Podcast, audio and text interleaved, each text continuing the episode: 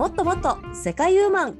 この番組は世界で働く女性たちを応援するポータルサイト世界ウーマンがお送りするポッドキャストです。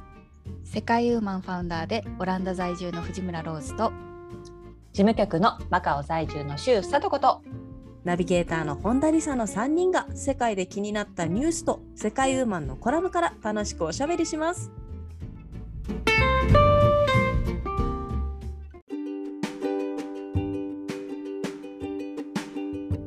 こんにちは。この間絵本を買った本田理沙です。今日もロスさんとさとこさんと楽しくおしゃべりしていきたいと思います。よろしくお願いします。よろしくお願いよろしくおします願いします。あら、はい。い、いね絵本を買ったなんて、何の絵本、あの腹ペコ腹ペコ青虫なんですけどあおあはい、有名なやつだと思いますけれども、まあ、ちょっとあの、うん。息子がお世話になっているちょっとところに、あの、うんうん。卒業するので、ちょっとプレゼント、選別みたいな感じで買ったんですけども、これはうんね、ただの腹ペコ青虫じゃなくて、ビッグブック腹ペコ青虫なんですよ。でかいの？あー。こうでっかい絵本あるの。知ってました？へうーん。どのくらいでかいの、うーんとね、ちょっと今持ってくるね。うん。すごい。どんなあれかしら。パーティーさわ で。か紙芝居より大きいね。確かに紙芝居いいこと言ったね。うん、でかいこれはやっぱりあの子供たち大勢の前で読む時用の絵本なんですよ。えこうやってさめ本になっててこうやってめくるの？ガガガガガガみたいそう。がなんかねへえこれね見せたら子供たちテンション上がりますよ絶対。あそう。ね。いいわねそれは。うん、そうなんですよくつけたね。あのー保育園とか幼稚園とかだと置いてあるところもあります。あ、そうなんだ。はい。ただ一冊1万円ぐらいします。おーはい。そうなんだね太っ1万円腹。か確かにね、まああのー気持ちなんで、はい。ずっとお世話になってたとこだったんで、買ったんですけども、あのーこれがね腹ペコアムシだけじゃなくて他にもあのーなんですか？大きな株とか？なんか他の方もね、出てるみたいですよ。うん。へこれはねでもえそれはすごい、ね。やっぱり本っていいもんね。そうだね。いい。ね。うんやっぱりねみんな誰しもねやっぱ腹ペコ青虫が好きってのを通る道ですよ。うーんはい。最近よね。私たち最の時なかったでしょ？私たち違うなかった。なかったよ。私たちの時。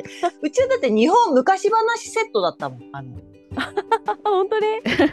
そうそうそうそう、うんなうん。とか。そうよ。あとは世界の偉人伝記とかさそういう感じがあってそう、はいでもはい三つ子の魂100までだからさなぜかわかんないけどなんかポーランドとかいう言葉を聞いたら「はいはいキュリー夫人のね」とかさ思うもんねやっぱりすごい。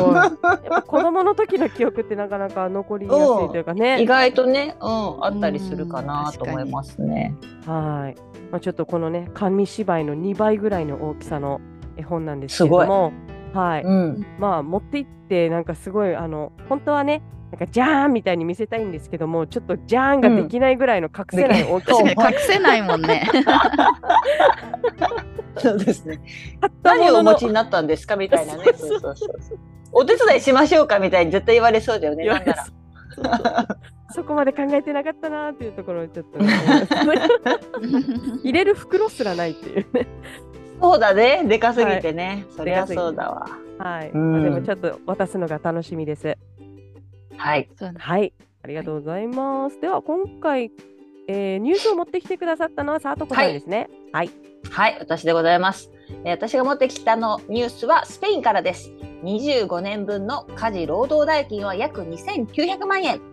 妻が起こした裁判で元夫に支払い命令が下されるというニュースなんですけれども、はい、こちらですね、えーっと、そうですね、えー25年間結婚生活を続けてきたスペインの女性は夫との離婚を決意した後、これまでの家事労働金額を換算して要求する訴訟を起こしたんですね。そして裁判所が、はい、元夫に20万4000ユーロ、かっこにあ約2900万円を女性に支払うように命じたというニュースなんですけれども、はい。まあ、こちらですね、はい、お二人はですね、まあ、そのお互いに20代だった、えー、1900あ1995年に結婚されたんですね。で、その翌月に夫婦は財産分与に署名をしたんですけれども、その内容は結婚中に取得した財産は稼いだ側の所有権が認められるっていうものだったんですね。まあ、つまり夫が稼いだ財産は夫のもの、妻が稼いだ財産は妻のもの。ってそういうようなあの分かれてる財産制度になっていたんですけれども、うん、まああのそうなんですよ。で、まあ、夫はね複数のビジネスを始めてで、まあ、それがまあうまいこと軌道に乗っていたという感じで。で奥さんの方は、まあ、娘さん2人いらっしゃってね。で、まあ、そのお世話とあとは旦那さんのサポート。であとは全ての家事をこなすっていうようなまあ、そういった役割分担になっていたわけなんですよね。でやはりその奥さんも、まあ、旦那さんがビジネスプロジェクトにね専念できるようにというふうな意識で、まあ、その外部の助けを借りることなくあのなんていう奥さんはね、まあ家、家を守るみたいな感じで、まあ、専念をしていたんですが結局のところ、うん、あの夫夫はですね娘が16歳になった時に高校の費用を支払うことを拒否したんですよ。でさらに奥さんに君が働いて娘の授業を支払えばいいじゃないかというねいうふうに言ったんです。でそうそうそう。そう。でこれまで夫の支えとなってね何十年も頑張ってきた女性は、まあ、今まで別にねそれでお給料もらってたわけじゃないですよ。夫から別に。なのででもその夫が家族のために働くことと同様に自分も家族を支えるために一生懸命に働いてると思ってきたんですよ。でも、うん、夫は女性にいや君はねそろそろ外で働いて金を稼げばみたいな感じで言ってきたわけ。それで、ねうん、はい、もうそれでね、はい、もうプッチンきましたよ。25年間頑張って尽くしてきたけれども、もうそんな夫の態度にうんざりして、積もり積もった感情が切れて離婚を申請しました、奥さん。で、さらに、はい、さらに、えっと、そうです。で、そのね、離婚をした時に、あの財産分与がこう分けられることになったんですけどやっぱり夫はさ外で外でというか仕事をして稼いできているそのビジネスですよねの権利あとは高級車それから不動産などの貴重な資産のほとんどは夫が保有することになったで女性は一緒に所有していた家の半分の権利のみを得たんですって。そのやっぱり結婚時の財産制度に基づいてそういう分け方になったと。でそれはもう納得がいきませんと。うん、それで訴訟を起こしたっていう話だったんですね。で、まあ、結果裁判官はじゃあそのじゃあ女性にねじゃ2900万円夫から払いなさいというそういうふうな、うん、はい、判決を出したといったそういう、はい、ことなんですけれども。いやもっとね,、それはねもらってもいいぐらいですけどね。うん、逆にね。ね。1年あたり100万ちょっとだもんね。ちょっとね大体ね確かに、まあ、謙虚な謙虚ですよ。そうですよ。うんうんうん、えこれ、ごめんどこの国？スペインです。いやでもケチだね、この夫。まあね。そんななんかまだその人もあのビジネスに失敗して借金がとかならわかるけどなんか成功してそうじゃないですか、うん、複数して、うん、本当に本当に。かなんとかとか。そうなんですよ、うん、そうなんですよ。ただねこれまだ泥沼化の予感でねあの元夫は決定を上訴する意向をすでに表明しているという、えー、あのそうそう。いやそんな感じみたいですよ。こそ徹底的に戦うべき。うん、そうだね。はい。うん。そんなはいニュースでございます。でも日本であんまりこういうニュースあんま聞かないよね。私もちょっと探してみようと思ったんだけど。なかなかすぐには見つからなかったけど。そうですねあの、これと直接関係あるニュースじゃないですけど、これを聞いて、私もあの今今月き見つけたニュースで、うん、なんか高校生の娘があの、うん、家事手伝いを1ヶ月したら、最低賃金であのやるよって言ってやったら、1ヶ月が給料10万円になったっていう話はニュースで見ました。はい、そうなんだね。そうですね。あの学校が自由登校になって暇だから家事手伝いのバイトするよってなんか高3の長女が、うん。うん、あのお母さんに言ったそうですよね。はいはいはい、でまああの1時間、はいはい、1時間1100円の最低賃金であの働いたと。はい、うん、それを91時間働いたところ10万と100円になったっていう話をニュースで見て。本当に。これあのね外注したらもっと高いですからね普通にね。そうだよ、そうだよ。はい、それを見て、いやなんか家事をねお金に換算するって、うん、あの 大事じゃないと思って本当に。普通に。ねむちゃくちゃ。普通に大事よ。うん。ほんとさなんかやっぱり相手の善意にちょっと甘えちゃってるっていうかね。なんかそれでねそういう感じでやってもらって当たりうん前みたいなね、そうだよね、そうなってるからね。気をつけんといかんで。そうですよ、そういったのをはい。ちょっと思い出しました、だからそんなニュースでした。うん。はい、だからやっぱ2900万安いなと思ったんですけどでもあのスペインのマラガですか？ここね。女性が住んでた、うんうんうん。マラガはあのだいぶ南の方のカナリアうんうん。半島でしたっけ？なんかあっちの方ですね。だからすごいこのなんか都市ってわけでもないからちょっと安めなんかなっていうふうには思ったところですね、なるほどね。はい。ありがとうございました、はい。はい。それでは今回のコラムのご紹介に移りたいと思います。はい、今回のコラムは2023年2月24日、えーベルギー在住の峠では陽子さんが書いてくださったコラム、海外だからこそ着物のすすめ、パーティーで敗北感から始まった私の着物物語というコラムからおしゃべりしていきたいと思います。うんはいいいよね。敗北感から始まった。陽子 さんのね、うん陽子さんのコラムもちょっと久々だなって今ちょっと読み上げてそうだ思いましたね。うんうんうん。そうよそうよ。そうですね。着物のね話題持ってきていただいてありがとうございます。いえいえ。どうでしょう？いやパーティーでの敗北感ってね結構誰しもちょっと一度は味わったことがあるんじゃないのかななんて思ったりもしますけど、うんはい、でもそうですね。そっからね、うんうん、着物へのっていうねそその道筋だったりとか、うん。はい、もう大どんでん返しの着物が出てくるあるっていうのがなかなかいい話だなと思いましたが。そうですうんあやっぱり陽子さんがもともとね着物を着た機会があったっていうところもね、ベースになってるとは思うんですけれそう。だね。うん、はい。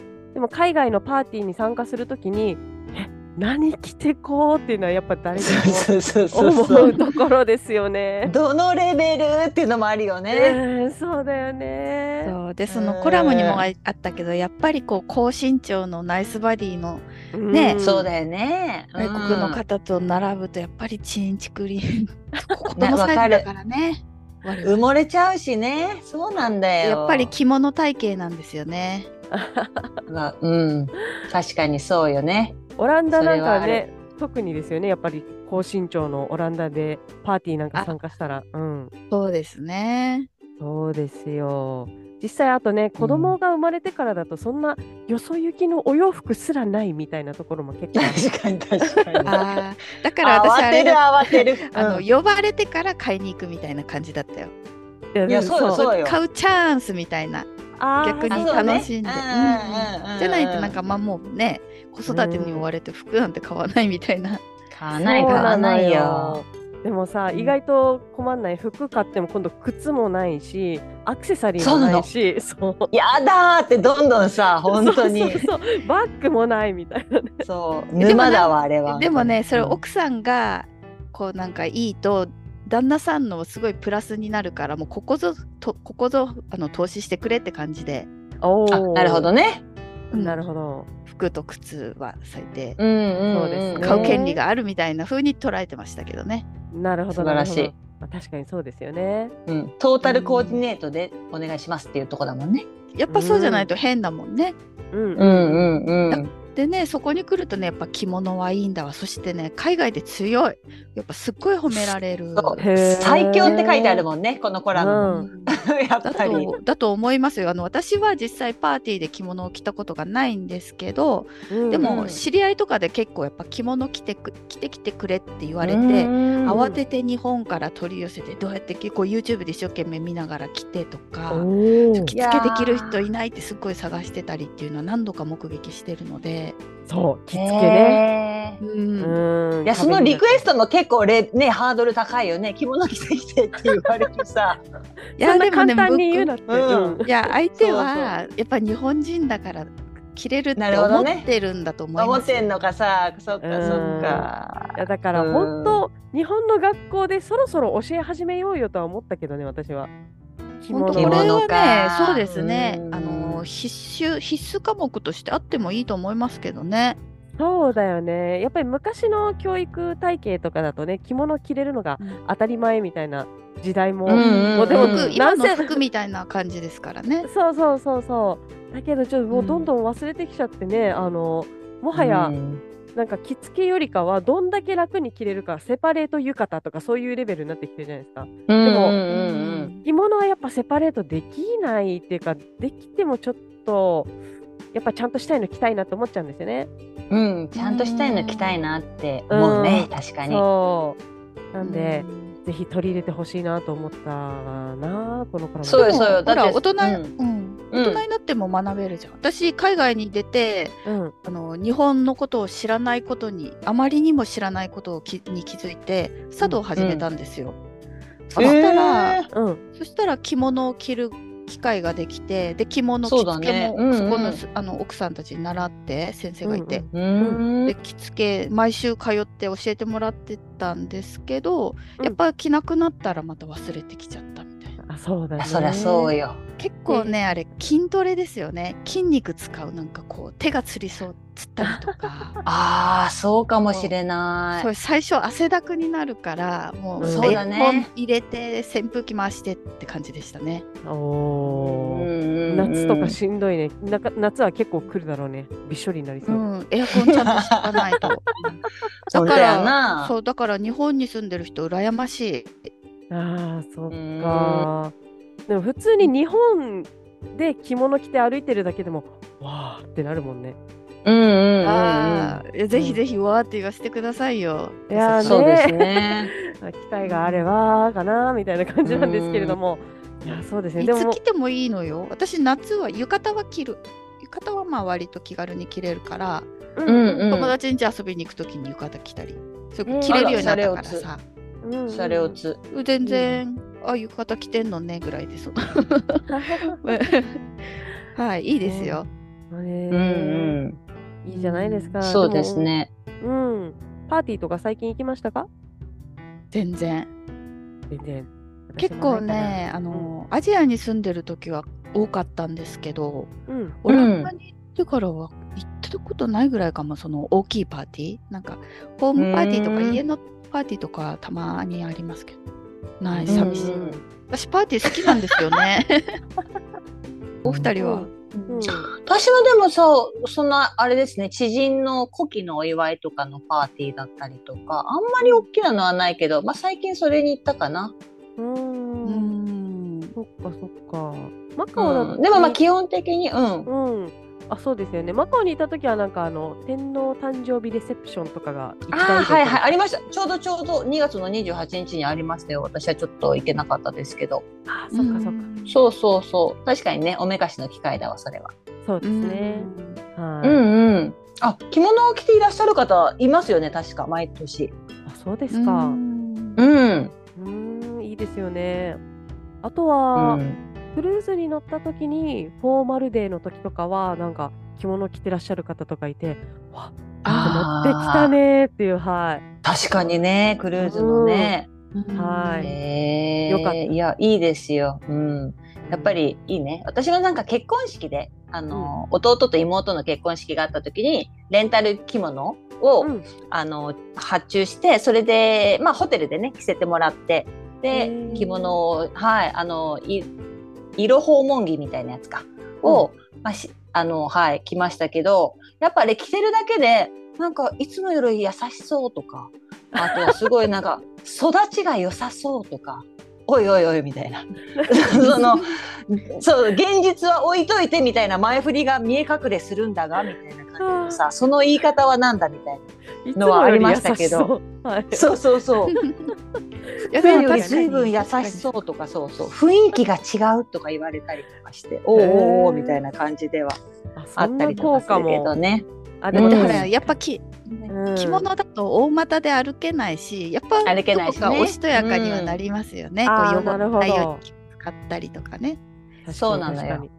うん、それも含めてだね。雰囲気も含めて着物のいいとこね。うん。そうらしいよ、でねなんか面白い話でなんか昔呉服屋さんの広告でそのまあ、着物をまあ知らせるみたいな着物の販売の広告だったんだけれども着物を着るとナンパの数は減りますがナンパする人の年収は増えますっていうね、そういうなんか やっぱ着物のね女性に声をかけるなんて相当のさやっぱりその勇気というかさ余裕がないと声かけられないっていうので、うんうん、なんかそういうのが、ね、はいあったらしいですけど。確かにいいねそれ。うん、数が数ばっかり来てもね断ったりなんか無視するのもあれだからね、困るけど。確かにね確かにね、うん、そうだよね。やっぱり増えるって、う。ん。そうね。気軽なキャッチはねそうそう声かけられないかもしれないよねそこの、お姉さんお姉さんみたいな感じでは確かに声かけにくいよね着物着て。さっそうと歩いてる人には。でも海外の人に喜ばれる日本のものといえば、まあ、やっぱり着物もそうですけど私個人的には風呂敷を、うん、風呂敷を広めたいですね。風呂敷ってどういう時に使えばいいの？私はあの旅行の時に使ってます。うん。旅行の時？旅行の時にあの洋服まとめて風呂敷に包んでスーツケースに入れてます。あはいはいはいはい。じゃあ何枚か使うの？何枚か使います。はい。三枚ぐらい。はい。風呂敷上級者だね。ね上級者だよね。可愛い風呂敷が多いんですよ今。確かに。そう。そんなのが私もなんか、もらったけど着物着物浴衣かなと一緒に入れてそのまんま何も使ってないなんか使い道がやっぱ分からなくて。ああそうだよね。正方形だしね。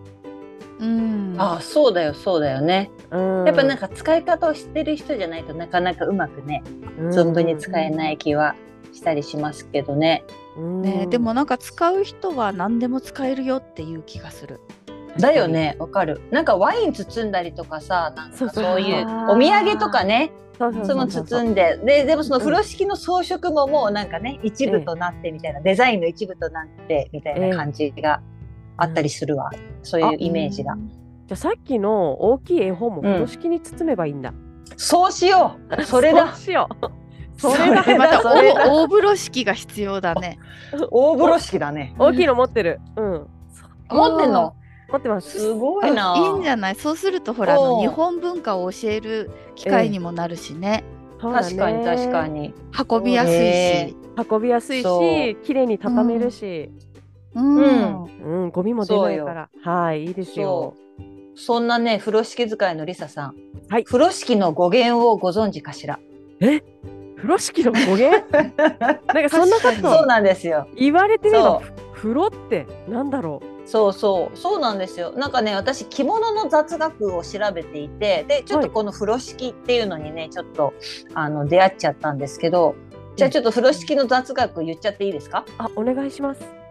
はい、はい、こちらですね、えー、足利義満時代まで遡るんですが、えー、足利義満さんが、えー、の大大油田、まあ、お風呂場ですね、大きなお風呂場を建てた際に、大名たちが他の人と衣服を間違えないように、家紋入りの絹の布に脱いだ衣服を包み、湯上がりに広げて、絹の布の上で水黒いをしたという記録がありますと。で、風呂場で敷いて使ったということから、風呂敷と呼ばれるようになりました。えー、江戸時代以降は物を包む布一般を風呂敷と呼ぶようになりました。とのことでですねやっぱりもともとはお風呂で。はいはい、しかもやっぱり洋服、うん、洋服を入れてたんですね。包んでたんですね。そうですね。はい、さようでございます。あ、そうそう、敷物になるもんね、風呂敷あると。そこに広げて、そこの上に乗って着替えてるってことですよね。うん、うん、うん、そうなんですよ。へえ、知らなかった。うん。元は家紋が入ってたんだね、じゃあね。ああ、そうだね。自分のだよっていうね。うん、うん、うん。そうなんですよ。勉強になりました、はい、そうなんですよ。ちょっとね、他にも雑学があるので、ちょっとなんか、はい、あの面白いなと思ったのを紹介したいんですが、いいですか？はい、はい、お願いします。あのね、パリッとっていう言葉があるじゃない？まあ、態度とか身なりがきちんとしている様子をパリッとしているというふうに言いますけれども、はい、これ実は江戸時代から使われている言葉なんだそうです。そしてなんかね立派っていう字があるじゃない？立派の、うん、まあ、その逆さま言葉とも言われているんですが実は着物文化から、はい、生まれた言葉でもあるんですということですね。衣服を洗濯する際に洗濯のりを使用してから乾燥させ、えー、襟やえー、裾を固めて立たせるとパリッとしますという。で、まあ語が、語感が良かったことも言葉が普及することに一役買ったのでしたということでですね。なんかそういう、はい、パリッともそういう着物由来の言葉だったり、あとはね、うん、しみったれっていう言葉。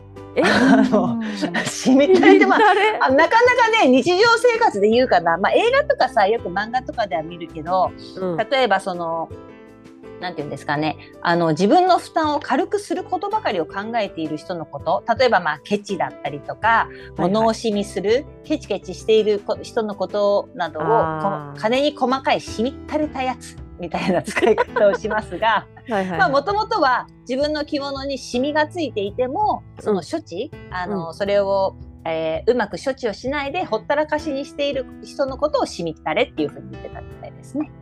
そうだったんだ。本当にし、うん、シミだったんだ。シミった本当にシミがそうあったっていうね。そういうはいのもあったりしますね。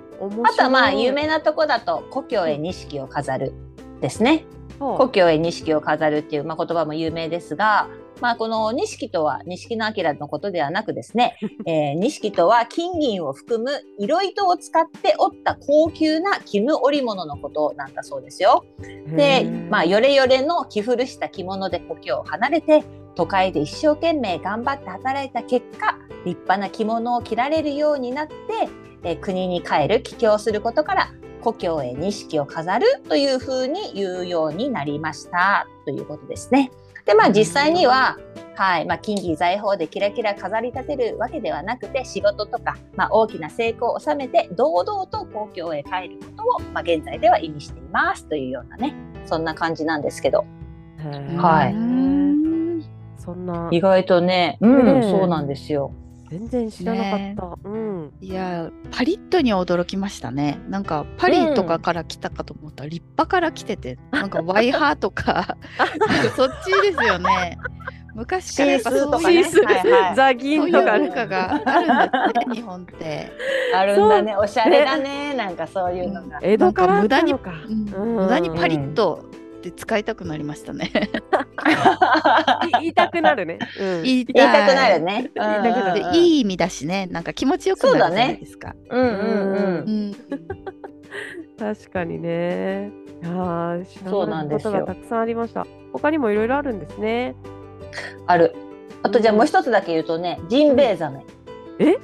世界で ジンベエじゃなくてジンベエザメ。そう、はい、ジンベエザメ。世界で一番の大きさを誇る殺魚類、ジンベエザメはサメの仲間です。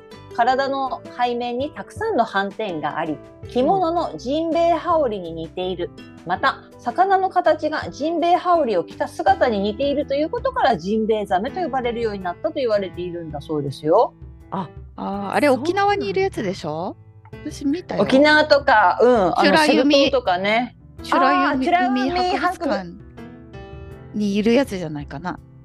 そうかもね。でっかかった。ね、ああ、うん、本当だ、うん、水玉模様みたいな模様がついてるサメさんなんですね。えー、えジンベエ羽織っていうのはあのいわゆるジンベエですか？下が短パンみたいなやつで。ね、そうなのかもしれないね。でも簡易版かもしれないよ。あれでしょ？あの夏祭りとかに子供が着てくるやつでしょ？あのジンベエとか子供とか。はいはいはいはい。そうですね。あの家で着てるようなやつですね。あ家で着てるよね。そっかいろいろある。あのジンベエって漢字で書いてあるから、うん、なんか魚と関係あるとは思わなかったですね。ね私も全然思わなかった。ね、うんそうなんいや知らないこといっぱいありますね。ねえ、うん、いやでもこれを知った上でその知識を披露したいですよねなんか着物着つって。そうだね。どこで披露するか、どこで披露するかわかんないけど。わからないけど、ありがとうございます。勉強になりました。はい、はい、よかったです。ねえ、いいですね。でも今回のコラム見てねなんかこの写真見てもなんか素敵だなと思って陽子さんの写真、うね、ん。うん、あとやっぱこの色ねいいねすごく似合ってますねピンクとかいろんな色持ってるのかな陽子さんちょっと薄いいね緑っぽいのとか確かに。うんうん。なんかね最近の流行りはちょっとなんですか大正ロマンっぽい柄とかだったりするみたいあはいー若い子には。はいはいそんなねあのね着物ってなんか流行り廃れがないっていうかどんな柄でもやっぱ素敵ですから。うん。わかる。うん。私今度日本に帰った時着物買いたいんだけどえおーおーいいね。おうおうおう何色にしようかすごい迷ってる。まあ淡い色系では思ってるんだけど、うんうんうピンクとかこう水色っぽいのとか、はいは黄色とか、あうんうん。どれが似合うかな、ーピンク。ね、ピンク。まあピンクだよね、ローズですといえばうんじゃあピンク。あそう。自分ではそういうイメージ全然ないのよ、そう？すごいピンクの雰囲気があるかうな。ん。あそうですか。じゃあピンクにしうます、んうん。よかった決まって、あいいの？これ。はもう。は即決だったね。うん。即いや決だってねこの2人が言うから間違いないですよ。うん、ピンクってね、うん。一口で言っても結構いろんな柄もあるしうんなんかうんうん。選べないよね。パターンのやつ買うかこうボンボンボンみたいな絵柄が入ってるやつにするかとかね。ああ、うん、そっか色もね色味もまあ桃色からサーモンピンクとかね、あるある。サーモンピンクいいね。サーモンピンク系が合いそう。んうんうん。う。ね。じゃあそうしようかねちょっね。とそのそういうのもね選ぶのが楽しみですよねいや楽しみよ。あのねレンタル着物選ぶ時もすっごい楽しかったよ。やっぱりそのうん。式借りるのでいろんなさ種類とかさ、まあ、刺繍の種類とか色の種類もたくさんあってさすっごいあれ楽しかったわ。またやっぱり機会があったら着たいなと思うね。ああじゃあさ世界ウーマンのオフ会するとき着物ドレスコードは着物とかねハードル高いわ。ねハードル高いよ。そうだね。大丈夫よ YouTube で見ながらなんとかほら、えできるの？浴衣はさ浴衣はできたよ YouTube まあ、で。浴衣は着物着物もできるのかい？着物もね意外と慣れれいけばますか？いけますいけますまあ抱きつけてもらえばそれこそ機械を作んな作らないとですからね確かにね。じゃないとねなかなかやっぱり着ないもんね、本当だよね。サーモンピンクかうん。いいよ。うん。ワクワクしてきた。着る予定もないけど。うんそう想像するだけでも楽しいですからいやねあれはなんかほらご入園とかご卒園とかさそそういうのがそうよあるじゃないいや、そうだけど、そうだけど、なんか、ちょっと母親に突っ込まれそう。あんたなんでそんな選んだん？みたいな。普通のフォーマルでいいでしょ？みたいな。やっぱあんたに任せるの心配だったみたいなこと言われそう。いやこうやってあのポッドキャストで話してたらやっぱり着物いいなと思ってと思って。だってほら、うんうんうん。息子くんのあの一生の写真に残りますよ。な残るよ。写真は残るよ。小一の写真は結構後から見返しますから、そうですよそうね。そうようんそうよ。ん。いやでもやっぱお母さんに怒られるのが怖いので私は普通のフォーマルで。はいお母さんにお母さんに見立ててもらえばいいやない？それはそれでちょっとうるさいっていうかなんていうかさ。自分でで選びたい。もそうあのか家族のツッコミは結構めんどくさいのよね。もうそれだったらもうもうなんか無難なってなる気もすそっるか。そっか。もうわかる。そうそうずっと言われるから何年も言われるからね。そっか。でもよしなによしなにね。そうそうそうそう。はい。はい、ではこの辺りでコラム振り返りたいと思います。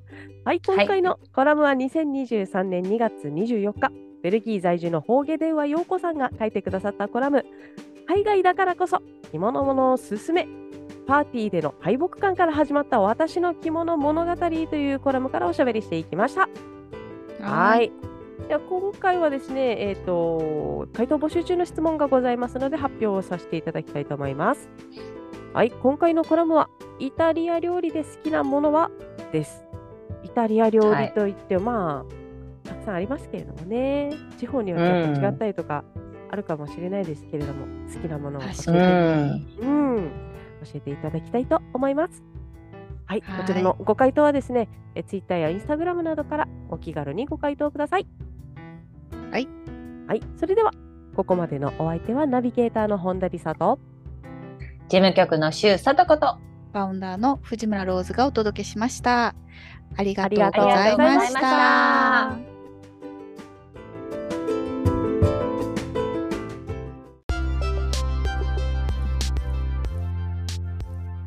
世界ウーマンのウェブサイトは www.sekaiwoman.com www. 世界ウーマン .com です。エピソードの概要欄にも URL を記載しています。取り上げてほしいトピックなどございましたら、世界ウーマンサイトのお問い合わせフォームからお寄せくださいね。それではまた次回をお楽しみに。最後までお聴きいただきありがとうございました。